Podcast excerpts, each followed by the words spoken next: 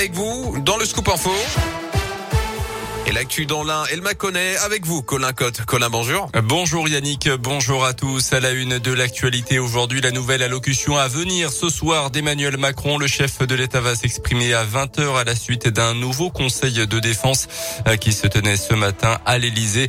Allocution au sujet uniquement de la guerre en Ukraine, a précisé son entourage. Pas question donc de parler d'une éventuelle candidature à la présidentielle dès ce soir. À Bourg-en-Bresse, une grande collecte en faveur du peuple ukrainien est organisée euh, la mairie et l'agglomération à partir d'aujourd'hui à la salle des fêtes rue des Remparts. La ville de Nantua prévoit également d'héberger certains réfugiés ukrainiens arrivés récemment en France. En Saône-et-Loire, le Bergen, un restaurant Maconnet a publié sur les réseaux sociaux un appel aux dons pour collecter notamment des vêtements chauds, des couettes ou encore du linge pour bébé. Sur le terrain en Ukraine, près de 830 000 personnes ont déjà quitté le pays depuis le début du conflit.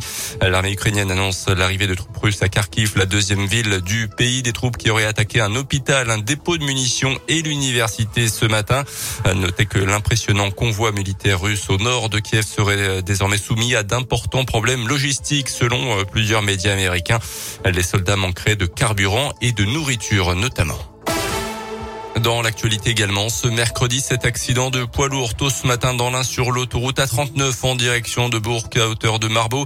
Euh, pour une raison encore inconnue, un camion espagnol transportant des fruits et des légumes s'est couché subitement sur le côté. Le chauffeur n'est que légèrement blessé. Il a été hospitalisé à Fléria.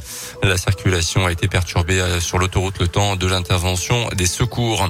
Dernier jour de ski possible au plateau d'Hauteville. Aujourd'hui, pas assez de neige pour accueillir désormais les amateurs de ski. Les pistes de ski de fond le domaine de la Praille sont fermées quant à elles depuis dimanche dernier, là aussi faute de neige. Un hiver 2022 finalement très bon pour la petite station adinoise qui aura ouvert ses portes à partir du 11 décembre. Dans l'actu aussi, ne soyez pas surpris, on est aujourd'hui le premier mercredi du mois les sirènes retentissent en ce moment dans tout le département de l'Ain et de Saône-et-Loire à midi comme d'habitude. Nouveau test comme chaque mois. Notez aussi aujourd'hui que c'est le dernier jour pour vous inscrire sur en ligne sur les listes électorales en vue de la présidence vous avez jusqu'au 4 mars, c'est-à-dire ce vendredi, pour vous inscrire en mairie.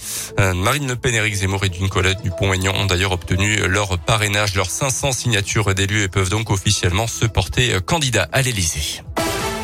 En rugby, de nouveaux joueurs à Oyonnax, actuel troisième de Pro D2 à partir de la saison prochaine. Euh, le club du Haut-Budget a annoncé les signatures de l'îlier néo-zélandais Gavin Stark et du deuxième ligne français Victor Lebas. Notez que le derby entre Oyonnax et l'USB aura lieu le vendredi 1er avril. À Charles Maton a annoncé la Ligue nationale de rugby. Et puis au foot, dernière demi-finale de Coupe de France. Ce soir, Nantes reçoit S Monaco à 21h15. Hier soir, Nice s'est qualifié pour la finale en battant Versailles. Merci.